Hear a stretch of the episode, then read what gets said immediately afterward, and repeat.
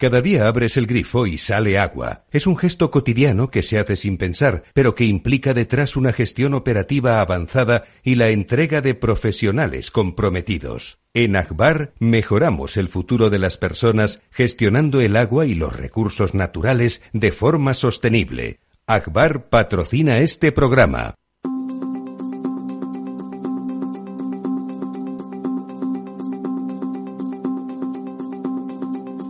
El Estado Ciudad, con Ramiro Aurín y Diego Jalón en Capital Radio. Muy buenos días, amigas y amigos. Este veranillo, que ya no sé de qué santo debe de ser, don Diego. Sí, no, San Miguel ya se quedó atrás. Y... Ya San Miguel tal, pero vamos a hacernos todos creyentes a este paso. Porque... Bueno, ahora es el veranillo de todos los santos. claro, claro. O sea, ahora, ahora son todos a la limón que nos están haciendo el favorcillo. Bueno, eh, pues aquí estamos en este día de, bueno, para muchos el primero de la semana, para otros el segundo, o el, o el, o el medio, o el medio, porque el lunes para, fue un día, bueno, pues especial, ligerito, tráfico ligerito, trabajaron, por supuesto, unas cuantas personas, unos cuantos millones, pero sin duda hubieron unos cuantos también que no trabajaron porque bueno ya saben ustedes porque era todos los santos y los santos pues de vez en cuando nos miran bien como nos miran bien últimamente creo que nos quieren más los franceses y los portugueses. Bueno ya es un un no parar de querernos no porque les hemos regalado a los franceses 700 millones y, a los portugueses 750 eh, bueno, teniendo en cuenta que los portugueses son como ocho veces menos en cantidad que, los franceses, pues eh, no está mal, ¿no? También es verdad que son un poco más pobres y por lo tanto tiene más, más gracia y nos podemos sentir mejor y más empáticos y más simpáticos y muchas cosas páticas más con respecto a los portugueses que a los, que a los franceses. Eh, bueno, cosas del, del, tope, del tope ibérico que subvencionamos nosotros, que somos un país muy rico, a, nuestros dos vecinos eh, amados, portugueses y franceses. 700 y 750 millones. Bueno, hasta la fecha. Y lo que te rondaré, Morena. Sí, hoy se ha publicado mm, precisamente que, mm, que el coste total hasta ahora, hasta el momento del, de este tope del gas eh, nos ha costado 5.500 millones de euros de momento. Y además. ¿qué quiere, perdón, ¿qué quiere decir que nos ha costado 5.500 millones Bueno, pues que son 5.500 millones de euros los que hay que poner para eh, compensar a esas empresas a las que se está sí, porque el precio, o sea, como país pagamos lo mismo para entendernos. Claro, lo que estamos es compensando a las empresas que, que generan electricidad con gas, eh, pagándoles, digamos, la diferencia entre el precio marcado como tope y el precio real de mercado de ese gas. Eh, ¿Para qué hacemos esto? Para que el precio del gas en el pool eh, eléctrico no haga que suban el precio del resto de las energías. ¿no? Entonces, bueno, eh, parece que ahora el Gobierno ha encargado un informe a la CNMC, a la Comisión Nacional de Mercados y la Competencia, que preside Cani Fernández, eh, bueno, pues para que, digamos, le diga al Gobierno o, haga un informe en el que se diga que esto es maravilloso y fantástico y que está funcionando perfectamente y que, todo va muy bien. Los que creo que el informe está a, punto de, de publicarse y parece que quienes son conocedores de, un poco del detalle del informe, pues es un, un informe, digamos, que ahonda en las ventajas de, de este sistema y soslaya, bueno, pues las, las, los inconvenientes, ¿no? Eh, un informe, digamos, hecho a medida o un informe, Preta por pues bastante de parte, ¿no? Eh, que bueno parece que es eh, una herramienta que la ministra y vicepresidenta Rivera pues quiere utilizar para digamos calmar un poco este debate que hay en, en España sobre si esta medida ha resultado eficaz o, realmente Hombre, me imagino que tiene más inconvenientes que ventajas, ¿no? La, la, eficacia dependerá de si la parte correspondiente al gas es pequeña y entonces, pues que por una parte pequeña resulta que todos los precios quedaban aumentados. Si esa parte que, con, que, que, que, nos ahorramos es mayor que los 1.500 millones estos que hemos pagado en, en propinas a, a sí. Francia y Portugal, por ejemplo. Mm, eh, es, es eh, cuestión de, efectivamente, de echar números y de ver si esto, una cosa que, digamos, eh, hubiera estado muy bien que hubieran hecho antes en vez de después, pero si algún día se ponen a echar números, no vamos a ser nosotros los que lo censuremos. No, eh, estaría bien. Les va a costar porque la falta de costumbre eh, tiene que notarse, estaría, pero estaría también bien que lo hubieran hecho antes de poner en marcha el plan en vez de hacerlo luego como, como decimos a, a, siempre, ver qué ha pasado, ¿no? Es que los planes ya sabe usted mejor que nadie que en España y, son sin números. Y además, si no, mira, hoy hemos conocido también que mm, Alemania va a poner en marcha un mecanismo para limitar el precio de gas a las familias y a las pequeñas y medianas no em, y a las pequeñas y medianas empresas. No, a las familias es a todas en general y a las pequeñas y medianas empresas pues a todas en general. Lo que va a hacer es poner un un eh, digamos precio eh, un precio máximo a partir del cual no es un precio máximo, es decir, las familias van a seguir recibiendo su factura con el precio de mercado, pero el gobierno va a subvencionar hasta un hasta un un precio. Es decir, imagínese que el, el megavatio hora eh, por decir algo, pues eh, le, le, llega a usted en la factura a 50 y el gobierno le va a pagar la diferencia hasta 20, por ejemplo. Es decir, le pagará 30 euros a usted para que usted pueda digamos, pagar el gas a 20, ya. pero sin intervenir el mercado ni Ajá. nada de eso, sino que Subvencionarán es, el una, es un dinero que le van a dar a los consumidores para que eh, hagan frente a las facturas sin tener, eh, digamos, problemas para pagarla. Eh, no solo, como te decía, las, eh, a las familias, sino también a, la, a, las pymes, ¿no? Y también hay un alivio sustancial eh, para los costes de las grandes empresas industriales, que, como sabes, pues en Alemania son muchas, variadas y además, eh, bueno, pues importantes para la economía del país. Y eh, es un país muy industrial, a diferencia de otros. Sí, son usos muy intensivos en energía. De hecho, en España, más de, más de un empresario nos ha comentado que bueno que se plantean seriamente el cierre o como mínimo un cierre parcial o una limitación de actividad porque con estos precios de la energía simplemente pues no no son competitivos con con Oriente fundamentalmente, ¿no? Sí, no, y hay sectores muy electrointensivos en España en, lo, en, en donde éramos punteros a nivel mundial, como es el sector azulejero de Por toda ejemplo. esa zona que usted conoce también del, del Mediterráneo, bueno, pues de Castellón, etcétera, y que están pasando grandes dificultades pues para poder seguir produciendo a, con algún beneficio, es Sí, decir, sí. sin, no teniendo Bueno, pérdidas. no, no ¿no? perder que, hace inviable la empresa, claro. Efectivamente, ¿no? Y competir, y competir con, con otros países donde eso se produce. con también. además con trabas o digamos problemas que les está poniendo el gobierno pues como ha ocurrido con todo el tema de la cogeneración que estas plantas utilizan mucho etcétera y Increíble, que ¿no? y Que la cogeneración, que, no- es completamente verde, para entendernos, que es aprovechar la energía hasta el último, hasta el último gramo, pues de, de una forma o de otra. no que estuviera beneficiada por las ayudas del gobierno, etcétera. Bueno, parece que todo eso, bueno, como van haciendo, van corrigiendo un poco todas las cosas que van viendo Realmente, que no funcionan bien, pues realmente es lo que sí que estamos viendo, es que el- el- la forma de indexar los precios de la energía de la Unión Europea, que en su momento era para beneficiar a las renovables, bueno, pues eh, la situación ha cambiado tanto que estaría bien que se lo plantearan y que el precio fuera el real, ¿no? Que cada uno... Eso permitiría competir más, ¿no? Es verdad que en España pues habría una compañía que saldría mucho más beneficiada porque podría...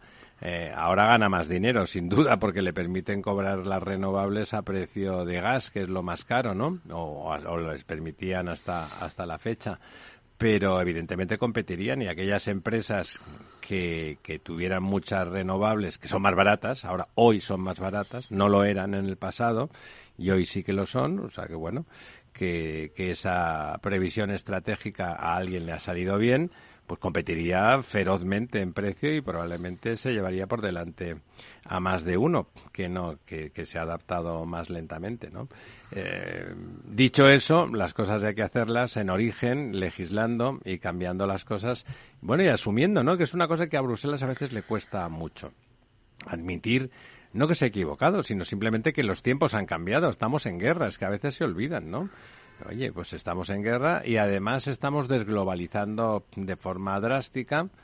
Los chinitos se ve que siguen pensando y Xi Jinping además se ha puesto se ha vuelto a poner el, cuello Mao, se ha claramente va a seguir apoyando a Rusia. Bueno, pues habrá que empezar a pensar ese consumidor que se queja mucho, bueno, pues que tenemos que tenemos que decidir qué hacemos, ¿no? ¿Qué, hacemos como consumidores también? Y porque lo de lo del bla bla bla por un lado buenista y por otro lado pues eh, seguir eh, apoyando y comprando masivamente productos de alguien que que está en otra dirección completamente radical en cuanto a lo que nosotros entendemos que debe de ser el mundo y, la forma de vivir, pues habría habría que pensárselo. Bueno, y si quiere cuenten... Ah, no, no hay, eh, es verdad que no, de momento le iba a comentar también que... como hay fiesta, los pantanos ni se ah, llenan ni se vacían. hablando, antes de cerrar el tema del gas, que de momento, bueno, pues las altas temperaturas de lo que comentábamos antes, de este veranillo ya de todos los santos, que además no solo es en España, sino en, en, la mayor parte de Europa, eh, junto con la gran cantidad de gas que tenemos almacenado, porque llevamos almacenando pues eh, como si no hubiera un mañana y eh, está bien hecho, pero eh, lo que ha producido ahora mismo es una, un descenso importante en los precios del gas, que hemos dejado muy atrás esos 350 euros el megavatio hora que llegaron a marcar en, ¿Ahora en cuánto se paga? Y ahora está por debajo de los 100 ahora mismo, entonces, bueno, pues tiene pues que notar, ¿no? Ha bajado significativamente, ¿no? Entonces, ¿Eso, bueno... Es, ¿Eso es por encima del tope este nuestro De hecho, ha estado por debajo del tope durante varios días. Hoy creo que ha vuelto a entrar en vigor el tope porque superaba ese tope, pero hasta ahora llevábamos cinco o seis días en los que no alcanzábamos el tope y por, por lo tanto no entraba en funcionamiento el mecanismo, ¿no? Eh, en mediados de agosto estuvo a 350 euros el gas, entonces, bueno, eh, de momento mm, los futuros indican que va a volver a subir, es decir, que no esto no es una teóricamente viene en, cuanto empieza a venir el frío tal, pero bueno, pues va a depender mucho también de del, del, invierno, si es un invierno suave, si es un invierno, pues, eh, digamos, muy eh, frío en el que requiera que las calefacciones, pues, trabajen más o trabajen frío será el invierno de Ucrania, que, que, el, que el muy bondadoso señor Putin, con todas esas justificaciones que tantos comentaristas y politicastros eh, ponen a, su invasión, resulta que de una forma muy humanitaria lo que se ha dedicado es a bombardear las centrales energéticas para que se mueran de frío y también han bloqueado de nuevo los puertos con excusas de mal pagador, no, lo siguiente, para bloquear los ingresos y que la gente se muera de hambre. Sí, y bueno, con Recuerda la hambruna aquella de Ucrania y Stalin, ¿no? El, eh, con esto lo que hacen también es bloquear la salida de cereales de Ucrania, que no olvidemos que es uno de los grandes graneros del mundo y eh, van a producir problemas no solo para Ucrania, sino, para, muchos países pobres, además. pobres que dependen de, ese cereal. Y para hacer pan, porque nosotros es lo de menos. ¿eh? sí, nosotros, como decía María Antonieta, tenemos también galletas. Tenemos galletas y, pasteles. efectivamente, no, no necesitamos tanto el pan. Pero efectivamente, pues hay países que están sufriendo mucho este alza de los precios de, de los cereales provocado por, por la guerra en Ucrania Ucrania, ¿no? Y, y sí, como me decías, pues no tenemos esta semana eh, todavía los datos de los embalses, porque como fue ayer festivo, pues supongo que se han, se han retrasado y, supongo que los tendremos o a lo largo del día o, estarán mañana, ¿no? Eh, claro, porque esto no es un contrato y entonces como no hay contrato, entonces resulta que si es fiesta, pues oiga, a mí que me cuenta, etcétera, etcétera, Sí, pero mire, mire, justo, fíjese qué suerte tenemos que acaban, acaban de publicarlos Bien. ahora mismo, Entonces sí que podemos comentarles eh, a día de ayer, es decir, el día 1 de noviembre. Eh, Festividad los, de todos los santos. Los embalses estaban al 32,17%, la segunda semana consecutiva en la que aumenta la cantidad de agua embalsada, ha aumentado en 219 hectómetros bueno, cúbicos. un pantanito. Eh, que es un 0,4 39%. La semana pasada aumentó un 0,40, esta semana un 0,39. Es decir, que hemos sumado un 0,80 en dos semanas, hemos sumado unos 400. Entre eso y perder 1% a la semana que estábamos. Hemos sumado unos 440 hectómetros cúbicos en dos semanas eh, y bueno, mm, pues seguimos en una situación eh, bastante, bueno, muy complicada. El ritmo este de subida no es el que necesitamos. Y en el sur, eh, porque al final es como siempre.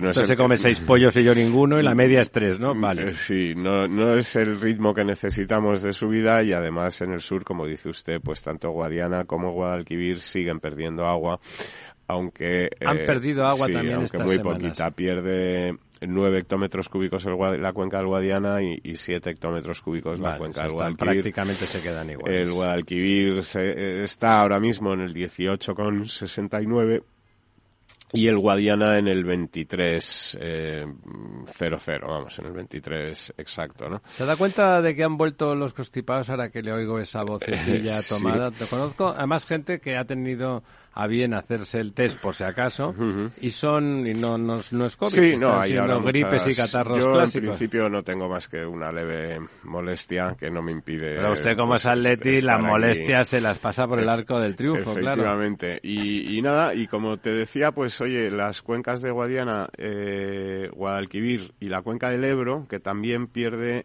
un hectómetro cúbico, ¿no? Las demás ganan Gana la cuenca del Tajo, 61 hectómetros cúbicos, sube un 0,55 para situarse en el 36,90%.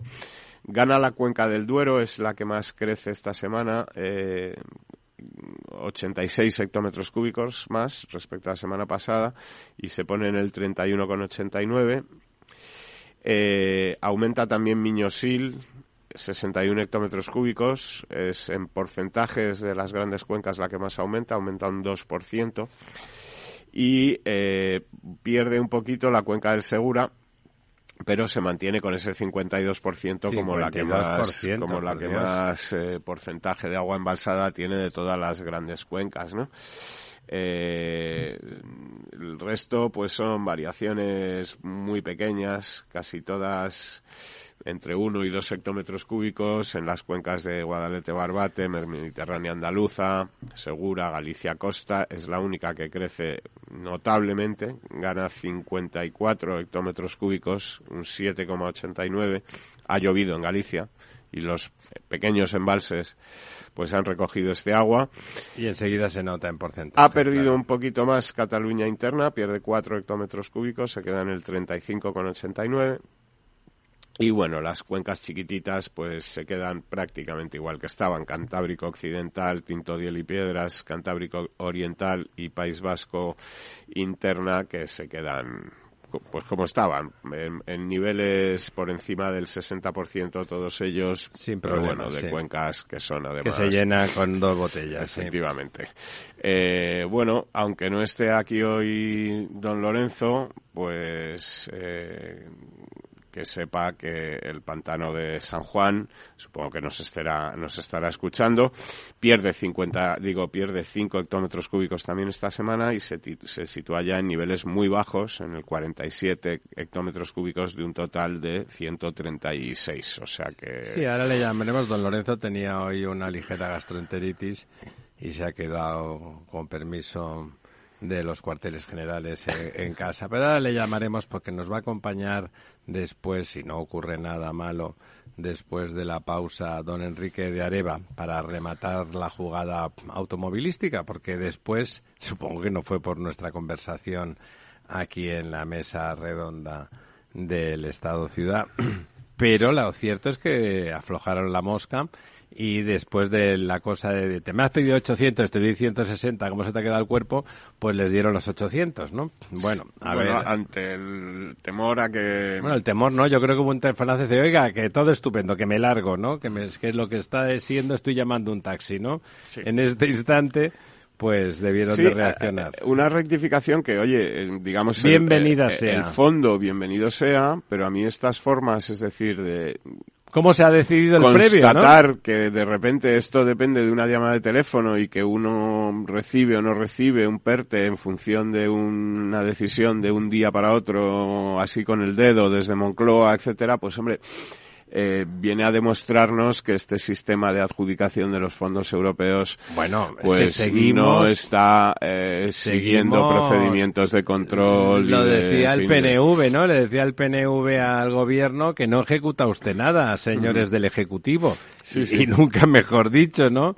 O sea, seguimos con niveles de, adjudicación y ejecución ridículos. Eh, esta queja del PNV, además, es una queja que se está repitiendo en, muchas eh, comunidades autónomas. Hoy escuchaba más o menos lo mismo del nuevo presidente de la Junta de Galicia en un programa de radio que además eh, hacía una reflexión que creo que es bastante interesante, que es decir la, siguiente, que en el país más descentralizado de España, de, Europa, perdón, donde más, digamos, competencias tienen las comunidades autónomas, eh, etcétera, se esté empleando para repartir estos fondos el método más centralizado. es la oficina de la Moncloa, ¿no? De, de, Europa, ¿no? Con lo cual, pues es normal que así las cosas, pues no, digamos, no fluyan, no encajen, no, no funcionen y no lleguen eh, estos fondos a, poder eh, ejecutarse, ¿no? Es decir, están llegando los fondos de Europa hasta la Moncloa, pero desde la Moncloa a, digamos, al tejido productivo, pues no, bueno, no, se filtran, ¿no? Como se están haciendo números, porque las encuestas no son favorables a pesar de que pues, la, la brunete mediática que yo diría que es al revés, pero esa brunete mediática monclovita está diciendo que se ha acabado el señor Feijó y que ya se ve que va a ganar por goleada otra vez el señor Sánchez, están haciendo números para repartir dineros y sumar votos, ¿no? Que si sumo jubilados, que si sumo funcionarios y ahora que si sumo, dicen que van a subir el 10%, que de Yolanda, eternamente Yolanda, quiere subir un 10% más el, el salario mínimo, ¿no? Aquí parece que es que estemos en contra de que la gente que cobra poco cobre más. Bueno, eso no lo va a pagar ella, o sea Claro, pero que, no, que nos gustaría que no. Seguramente lo que ocurre es que el salario mínimo tendría que estar mejor definido y ver a qué se puede dedicar, ¿no? O sea, que decir que, que bueno, pues que haya sectores donde se entienda que eso es así, que son muy, muy, muy poco valor añadido y que es donde se genera la riqueza y la posibilidad de pagar salarios más altos cuando hay valor añadido y donde no, pues pues lo contrario, ¿no? Bueno, y hasta aquí hemos llegado. Volvemos en dos minutitos, en dos minutitos volvemos con ustedes a ver si encontramos en su casa a don Lorenzo y a ver si llega hasta nuestras puertas eh, don Enrique de Areva.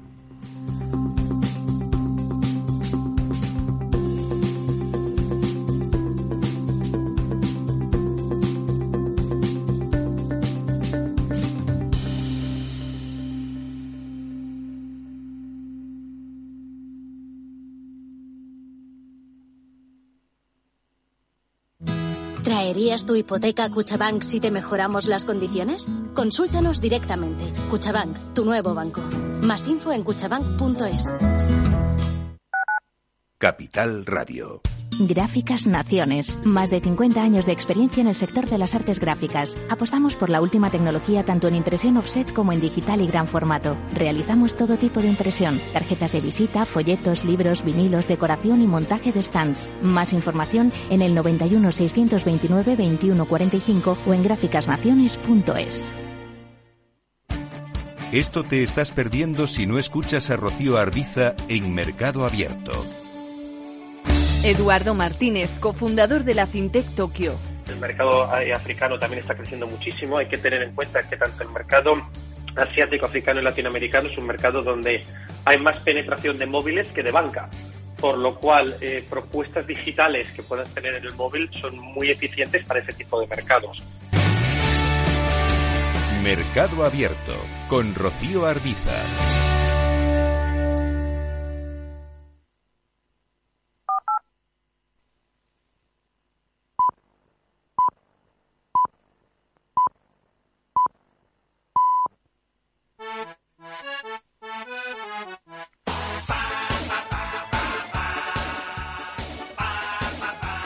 El Estado Ciudad, con Ramiro Aurín y Diego Jalón en Capital Radio.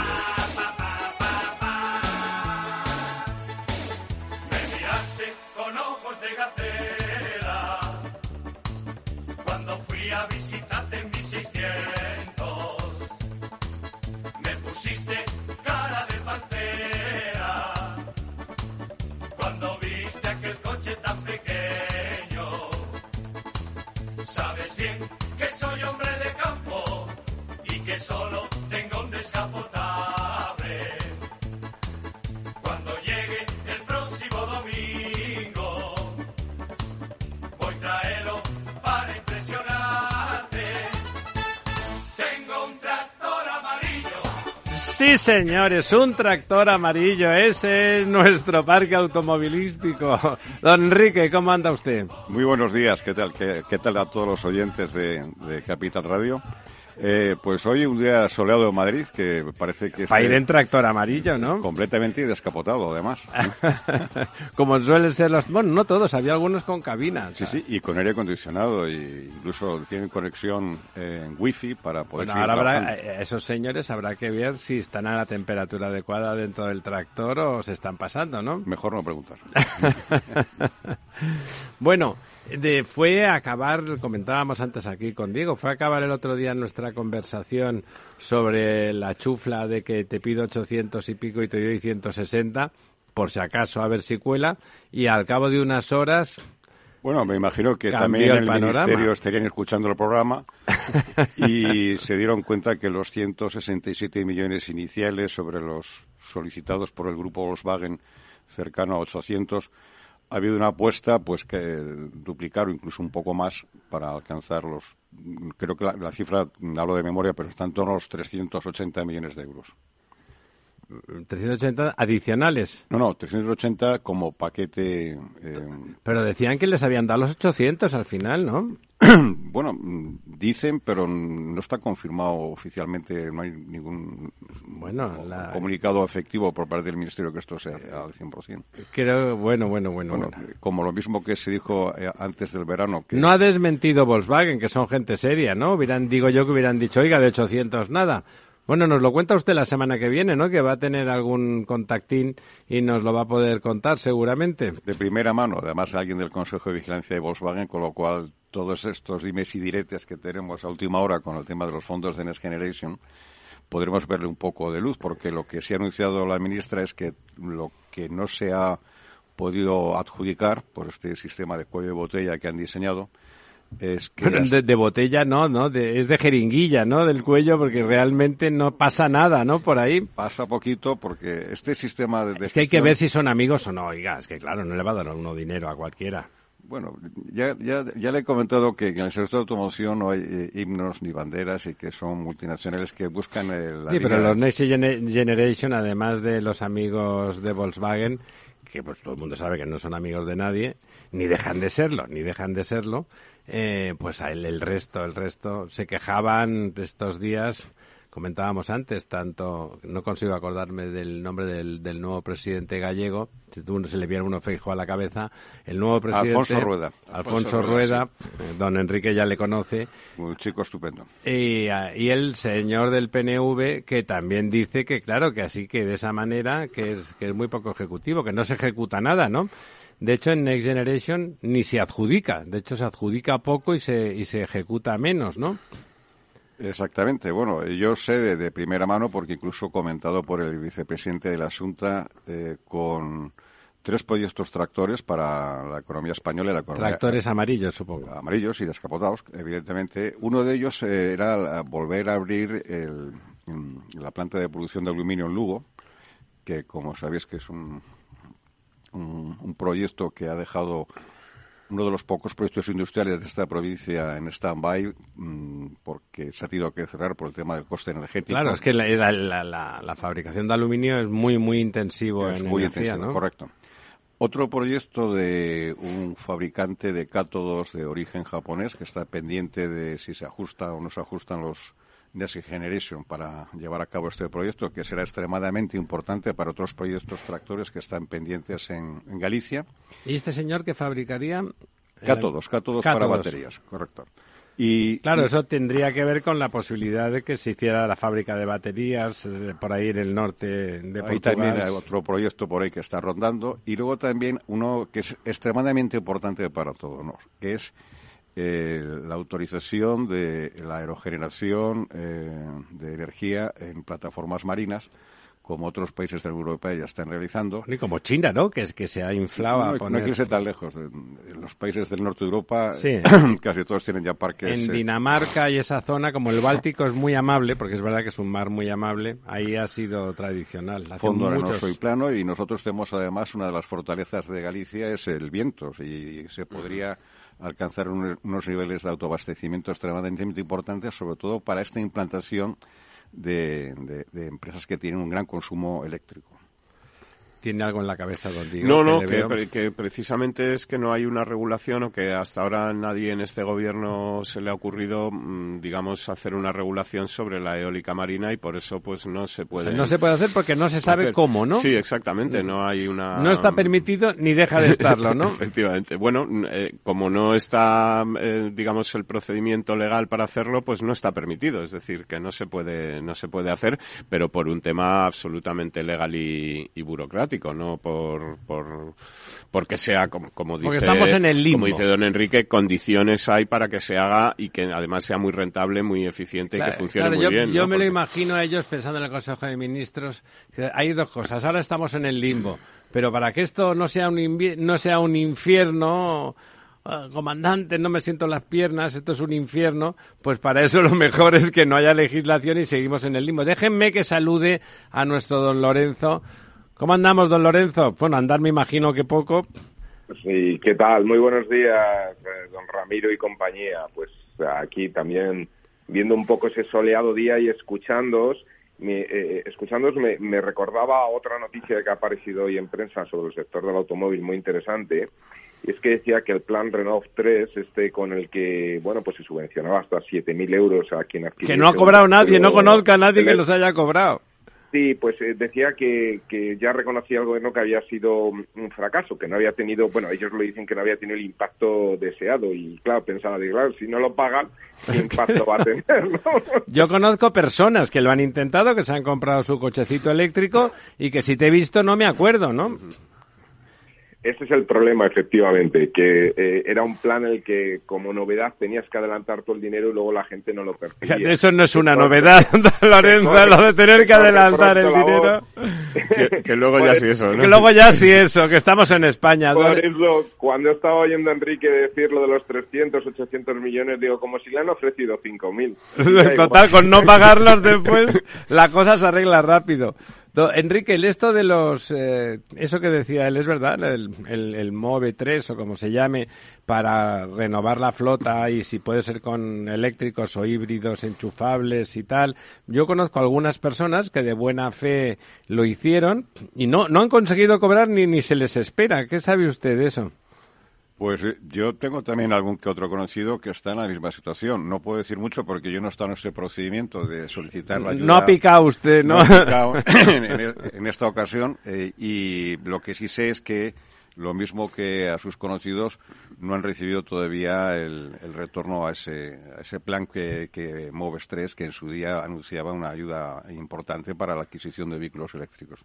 Hombre, 7.000 eh, está estupendamente, ¿no? O sea, si comprabas un coche de esos, el eléctrico, ya lo hemos dicho muchas veces, hoy por hoy es un coche urbano, y esos coches urbanos, bueno, tienen un precio que aunque es mayor que el de las equivalentes en, en motor de explosión, está en un precio asequible, si te quitaban 7.000 euros, te salía a cuenta, ¿no? Y resulta que si te he visto no me acuerdo. Otra cosa de esas, de esas inventos, igual que hablábamos antes de no de no subvencionar a- igual que, que en otras situaciones a la cogeneración en las empresas, es- resulta que no, que esos que se han esforzado en aprovechar la energía doblemente, que han invertido en tecnología industrial más cara para poder cogenerar, que quiere decir que aprovecho el calor sobrante de mi proceso industrial y lo reconduzco y eso que evidentemente no es gratis, pues eso, es- eso resulta que no tocaba. En este plan MOVES también, si tú re- rehacías la flotilla de la empresa con coche eléctrico, tampoco. A ti tampoco. ¿Por qué? Porque seguramente siendo una empresa serán malas personas. O sea, se ve venir. Serán personas de poco fiar y serán gente que está cambiando el coche por fastidiar y por cobrar la subvención, no porque haga falta ni porque va bien. Pues ellos que sigan contaminando. O sea, por supuesto, si una empresa tiene 20 vehículos, pues pues, ¿cómo le vas a, ayudar a que los cambie a eléctricos? No, no, no, no, no, no, de eso nada. No, bueno, eh, si nosotros nos leemos eh, detenidamente el plan de PINIEC eh, de- de- del Ministerio, vemos el atraso que estamos eh, llevando en todos los objetivos que se han marcado en la Agenda 2030. Y uno de los principales, sobre todo que además eh, está en boca de todos los consumidores, es el tema de eh, la implantación de una infraestructura de recarga suficientemente eh, Bueno, capilar. para enchufar el coche Pero eléctrico ¿cuál, ese. cuál es el problema que tenemos aquí? Tenemos además, curiosamente, en nuestro país empresas de alta tecnología y líderes, líderes importantes en, es- en este tipo de producto para ay- ayuda a la conducción eléctrica. ¿Sí? Eh, sí, sí, empresas muy importantes que incluso están haciendo grandes proyectos fuera de España porque lo curioso que tenemos nosotros... Por ejemplo, En Estados Unidos. En Estados ¿y qué, empresas, de qué empresa estamos hablando? Xbox es una empresa catalana mm, que, que además eh, lo está haciendo muy bien. Hay que re- reconocer que tiene un buen equipo directivo y un buen equipo tecnológico. Y son líderes en un sector que apunta maneras a que va a ser un sector importante, pero tenemos el famoso problema siempre de la regulación. No está regulado. No, no, está regulado. El problema es que está excesivamente regulado. Está regulado a la contra. Y entonces, cuando alguien decide poner en una ubicación un poste para hacer recarga, entre los permisos de los tres niveles de la Administración del Estado, Estado, Autonomía y Ayuntamiento, Todos, hace falta todos los permisos. podemos estar cruzados de brazos entre 12 y 18 meses hasta que tengamos el permiso administrativo correspondiente. Entonces, ya le hemos solicitado al Ministerio, em, por parte de algunos players en este ámbito, la necesidad de crear una norma de obligado cumplimiento que extralimite todas estas funciones de mm, aquí sí, aquí no, porque técnicamente se sabe por dónde pasan las líneas de alta tensión, técnicamente se puede hacer la conexión para la infraestructura y es simplemente una toma de decisión. Nadie quiere ponerle el cascabel al gato, con lo cual ¿Y por qué no? No lo entiendo. Ahora ya, ya es fuera no, de no sarcasmos. entender, ¿no? ¿Por qué no? Teóricamente se inflan para que saliera bien su propuesta política. Mínimamente tendrían que favorecer que se pusieran le puntos voy a poner de, un ejemplo. de conexión. le voy a poner ¿no? un ejemplo. Recientemente No pillo, digamos. ¿Dónde está el es que- beneficio? es que no- no pillamos casi ninguno de los que estamos aquí. Recientemente ha estado eh, haciendo una visita a diferentes entidades, eh, empresas españolas, el ministro de Economía y Planificación de Arabia Saudita. Curiosamente, en uno de esos encuentros ha surgido la oportunidad de crear una joint venture con una empresa árabe para la implantación en España de una posible red de puntos de recarga entre 28 y 35 mil puntos de recarga. Caramba, Eh, eso sería importante, ¿no? Sí, eh, el problema es... ¿Cuántos eh, necesitábamos en total? ¿No eran 300.000? Sí, bueno, pero como va- llevamos un atraso y además incluso los, los de la Sí, infraestructura es el que 10% tenemos, lo que proponen, no está mal. tenemos, tenemos además un parque actual en el, el cual tenemos más de la mitad, que son de 22 kilovatios de, de largo número de horas para poder llevar una carga efectiva. Sí, desde para casa, de por la noche, para entendernos. Ha surgido también ahora otra norma de obligado cumplimiento que también nos ha resultado extremadamente curiosa, que es que todas las gasolineras que tengan un- una venta de combustible de más de 10 millones de, de litros al año, Tienen que tener postes eléctricos. no, no, les obligan, o sea, le- no, no sé cómo explicarlo. Sí, sí, les obligan, les obligan. No es la- el verbo en español se Les entiende obligan, pero perfectamente. claro, la ley Lo que está libre obligar. mercado se queda apartada porque hay una norma que te obligan, tengas o no tengas recursos, a poner un monoposte. eh, Cuando además digamos que la gasolinera, eh, yo, eh, como yo lo entiendo, es un sitio muy poco adecuado para poner un punto de recarga. Es decir, porque uno que hace, pone el coche ahí a Y se queda y ahí se parado. queda esperando en la gasolinera. Eh, durante tres, cuatro, cinco horas. No sé, que los puntos de recarga, pues a lo mejor tienen mucho más lógica en, en centros comerciales, en, no sé, en otros lugares donde... Uno va a estar un rato. Eh, efectivamente. ¿Cuánto ¿no? un punto potente? Porque esos ahí no serán de 22 eh, No, creo kilovatios, que, serán creo de- que también curiosamente creo que la norma hablaba de 50 kilovatios. ¿Y eso cuánto tiempo es para cargar? Pues eh, bastante tiempo, eh, bastante tiempo con las bacterias. Tres horas, como Sí, decía. puede ser para coger. eh, mm, Es, es una barbaridad, ¿no? Sí. Sería Lo- absurdo. Lo ideal sería que, que- que fuesen como mínimo de 150 kilovatios, porque al final una gasolinera no es un entorno para llevar a los niños a Claro, jugar es lo que a la decía, pelota y claro, lo de que cosas. decía Diego. Claro. O sea, Entonces- porque en una de 150 kilovatios, ¿cuánto, cuánto tarda de media? Una cosa no Pues es- para conseguir, dependiendo del tipo de batería, pueden ser eh, pues eh, 20-30 minutos para obtener un, un 80% de carga. Vale, o sea, te- media horita. Que no, que Pero, cosa- pero Enrique, di- di- disculparme que intervenga. Por favor, pero, interven. Pero eh, poner cargadores de 150 kilovatios exige un dimensionamiento de la red que no existe, ¿no? Claro, eh, pero nosotros sabemos... eh, ¿Dónde se puede, que no, no? solamente es poner los terminales de carga, nacional sino que sabe hay que poner perfectamente toda la las red para que conexiones... esas, Perdón. esas tensiones, ¿no? Sí, bueno, lo que te comentaba, Red Eléctrica de España sabe perfectamente cómo son ¿Dónde puede las ser, no? autopistas de distribución de 300.000 de alta, saben también cómo está la, la capilaridad de media y luego simplemente es ajustarlo a las infraestructuras viarias. Eh, Europa ya ha potenciado enormemente los, eh, en las inversiones en este ámbito, el- los ejes logísticos europeos. Eh, Europa, don Enrique, ¿está usted hablando de los países o de la Unión Europea? Europa ha ayudado a los países que tienen los ejes logísticos a que se electrifique los, los famosos ejes eh, logísticos europeos. Las ES, ¿no? Sí. Nosotros tenemos en este ámbito dos ejes, el, el eje atlántico y, y el eje mediterráneo, en los cuales se está acelerando este proceso. No estamos llevando los mismos estándares que hay en otros países, como el, el extremo opuesto es Holanda, donde la capilaridad es enorme en estos momentos y donde evidentemente en su mercado se nota el efecto que tiene a nivel de ventas de vehículos eléctricos puros. Claro, claro. Pero aquí también nos encontramos en otro escenario con otro, otra cara de interrogante para el Ministerio. Nosotros nos hemos enamorado de los vehículos eléctricos sin tener ninguna planta de Hable por baterías. usted.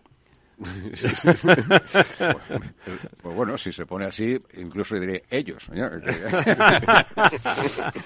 Vamos a ver, ellos se han enamorado de- de- del vehículo eléctrico, que, que es, evidentemente es una, una tecnología al cual vamos a terminar a terminando todos, eh, porque el anuncio que ha hecho recientemente Europa, que a partir del 2035 no se van a poder vender vehículos de combustión interna, obligará a que este proceso de tránsito sea mucho más rápido.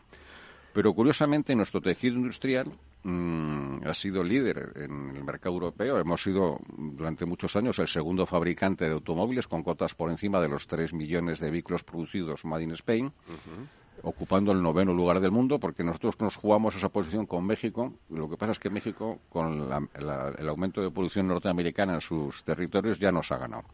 Pero es que el escenario que se nos plantea para los próximos 13, 15 años es que en vez de hacer una transición ordenada, una transición lógica, en que sigamos produciendo vehículos híbridos, donde podemos ser líderes europeos, porque nuestra infraestructura está preparada para, para tal fin, hemos hecho una apuesta extremadamente agresiva en temas de vehículos eléctricos cuando vemos que si analizamos la fotografía de, de- cómo es Europa a nivel de plantas de baterías, casi las 30 plantas de baterías que hay actualmente en Europa, ninguna está en España.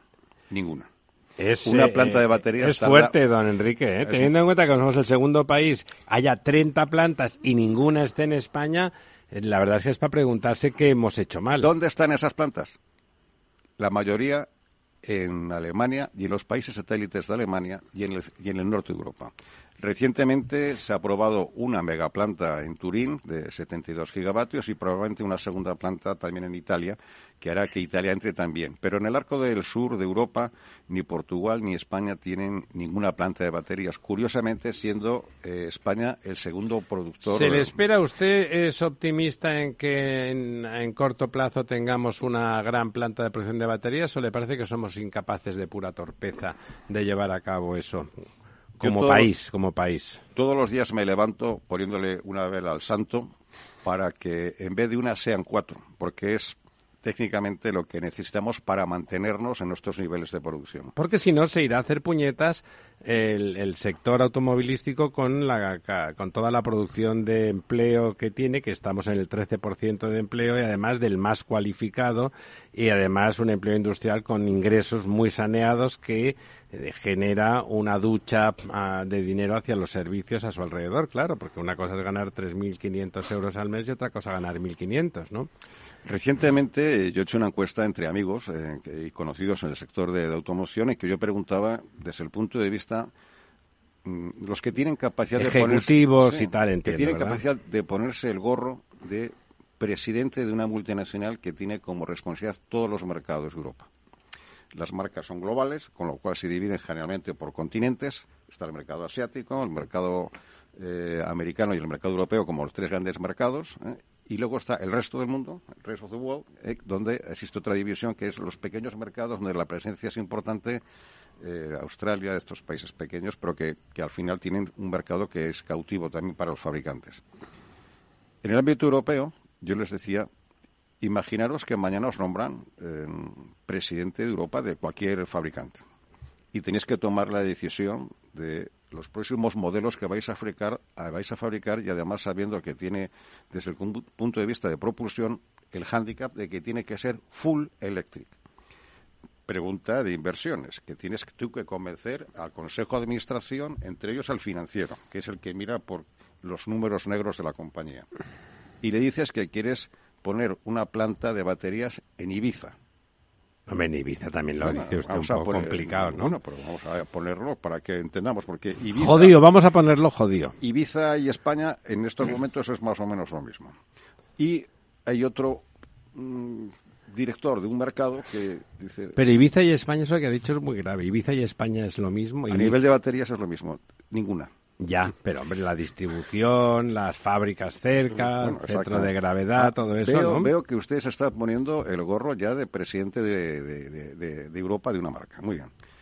¿Cómo puede llegar a convencer que para tener los eh, que se denominan factory cost dentro de los estándares de los costes de esa compañía, el decir que su elemento principal de propulsión lo va a traer de una planta que está en el centro de Europa.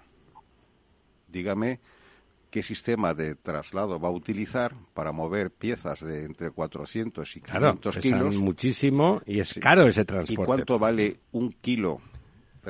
Un ejemplo concreto, ¿cuánto vale traer un kilo desde París a Madrid? Sepamos un poco que ahí tenemos una, una posición de, pérdida de posicionamiento. Porque además es un producto que supongo que requerirá un tipo de transporte específico por, sus, eh, que es contaminante, etcétera. O sea, quiero decir que no se puede llevar como se lleva y el manipulado, el manipulado, manipular cajitas que pesan 500 kilos no es, no es una cosa sencilla. Pero bueno, independientemente de esos costes que son colaterales, hay un coste extremadamente importante para determinar dónde se fabrica un modelo y son los costes variables de la distribución y del aprovisionamiento de la planta. Y usted está cogiendo sus baterías del centro de Europa para está llevarlas a 1.500, 2.000 kilómetros, claro. Pues a lo mejor el coste de ese coste variable equivale casi al coste de la batería en algunos casos y alguien que tiene que tomar la decisión, que es el famoso señor de negro, alias el director financiero, le dirá, cuéntame otra broma porque con esta no vamos a pasar no vamos a comprar una batería internamente, producida incluso por nosotros mismos, cuando una batería que esté en un parque de aprovisionamiento de la planta cercano, a 150 kilómetros o menos o incluso más, pero que sea eh, admisible a nivel de nuestros eh, costes en la factoría, te autorizaremos a que tengas ese proveedor. Si no, trasladaremos la producción de ese modelo a una planta donde tengamos cercana Baterías. la batería. Pero esto es de perogrullo, no hemos inventado nada. sí, Entonces, sí, sí. ¿Qué ocurre? Nuestra apuesta por, por el, el- el adaptar nuestro sistema productivo actual, que es de combustión interna, donde hemos hecho probablemente la mejor ingeniería que existe en estos momentos, donde muchas de las plantas españolas han ganado premios internacionales intramarcas de la eficiencia y la calidad de producción. Todo ese know-how que hemos aprendido, estamos dejando de lado una parte esencial y es ese tránsito hacia eh, total producción de vehículos de baterías eléctricas, olvidándonos de los híbridos. ¿Qué fabricantes están haciendo híbridos en España? Pues la mayoría, principalmente los franceses, donde tienen una gran calidad de producción, una enorme ingeniería y experiencia, donde están utilizando pequeñas baterías, que el transporte es mucho más pequeño, porque todavía tampoco se pueden obtener baterías eh, mm, domésticas o españolas, pensando que durante estos 10, 12 años 15, podemos sí. mantener el empleo y los volúmenes de producción, porque el- la regulación europea no te dice que mañana no puedas comprar un vehículo de, de- de combustión interna. Hay que pensar en otro dato. Nosotros tenemos el, eh, yo ya no sé si es el primero o el segundo parque más longevo de Europa. Entre, entre los griegos y nosotros nos peleamos por conseguir esa medalla. El farolillo rojo. Eh, siempre. Estamos en 13,5 años sobre un parque de 24,5 millones de turismos. Hay que contar también que hay aproximadamente unos 5 millones de vehículos industriales, con lo cual, rodando, tenemos 30 millones de unidades por nuestras carreteras que tienen de media 13,5 años. Quiere decir, los que se han comprado ayer, habrá alguno que tenga 40 años. Pues, Sí, sí, lo sí. que usted decía antes de el reparto de los pollos de 0 y 6, pues más o menos. en el tema de la vida media de un vehículo es lo mismo. Nosotros hemos llegado a tener en algunos años en que la economía funcionaba bien una vida media de ocho años, que es una vida razonable para un vehículo, Sí. teniendo en cuenta que algunos vehículos industriales el, el uso es mucho más eh, duradero que, que- que en un turismo. El escenario es que nosotros tendríamos que hacer una política, una política interior de nuestro país únicamente para mantener el empleo con vehículos de producción en España y in- incentivando el rejuvenecer ese parque. Pero que a nadie se le ha ocurrido enroscar esa bombilla. Es una cosa que, digo, si tenemos una necesidad Perentoria. perentoria. salvaje ¿no? Efectivamente. de hacer algo por nuestra industria, porque estamos atontolinados por Bueno, estamos hablando de charlas de café y no gobernando, ¿no? Exactamente. Estamos hablando de charlas de café y no gobernando. Bueno, tendremos, tendrá usted que, que instalarse aquí permanentemente, porque vamos a tener que seguir a- hablando de esto. De- nos tiene usted que contar eso que le van a decir en, en, en- en su pueblo con ese amigo del Consejo de Vigilancia de Volkswagen que nos va a contar si son 800, 500 o si todavía se lo están jugando a los dados. Le dejo decir algo breve, don Lorenzo, que está usted calladito ahí en al otro lado del teléfono. Bueno, no, la verdad es que... Muy rápido.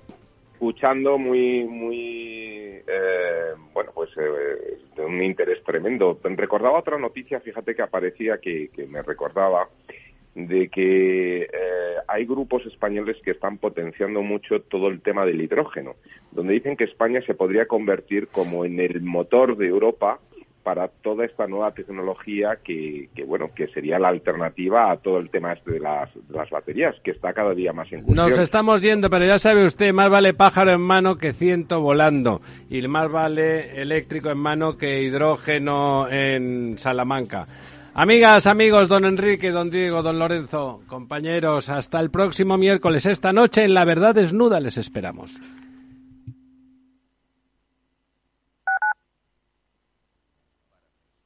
Disfruta de la mejor cocina gallega en Montes de Galicia. Todo un clásico moderno en el barrio de Salamanca. Disfruta de la variada dieta atlántica, de las mejores carnes y pescados tratados con respeto y transparencia y regados con una de las mejores bodegas de la zona. En grupo, en familia o en pareja, Montes de Galicia te ofrece el espacio perfecto en cada ocasión.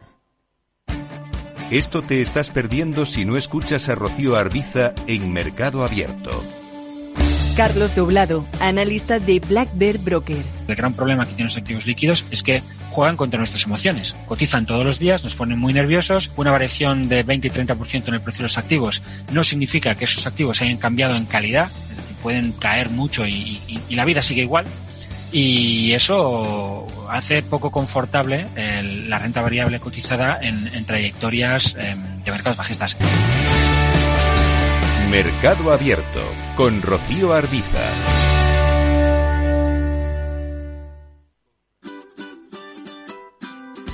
Mesa y Descanso es el programa donde Mar Romero te acerca cada fin de semana los mejores productos, te invita a disfrutar de los buenos vinos de cada denominación de origen y a conocer restaurantes y lugares de ocio con un encanto especial. Mesa y Descanso, los domingos a las 13 horas, aquí en Capital Radio. Los viernes en Capital Radio te proponemos descubrir y comprender las estrategias de empresas con éxito que servirán de inspiración y ejemplo para la tuya. Escucha Metaempresas, un programa presentado por Andrés Arenas con la presencia y los consejos de expertos en distintas áreas y profesores de reconocida trayectoria. Todos los viernes a las siete y media de la tarde, Metaempresas, Capital Radio.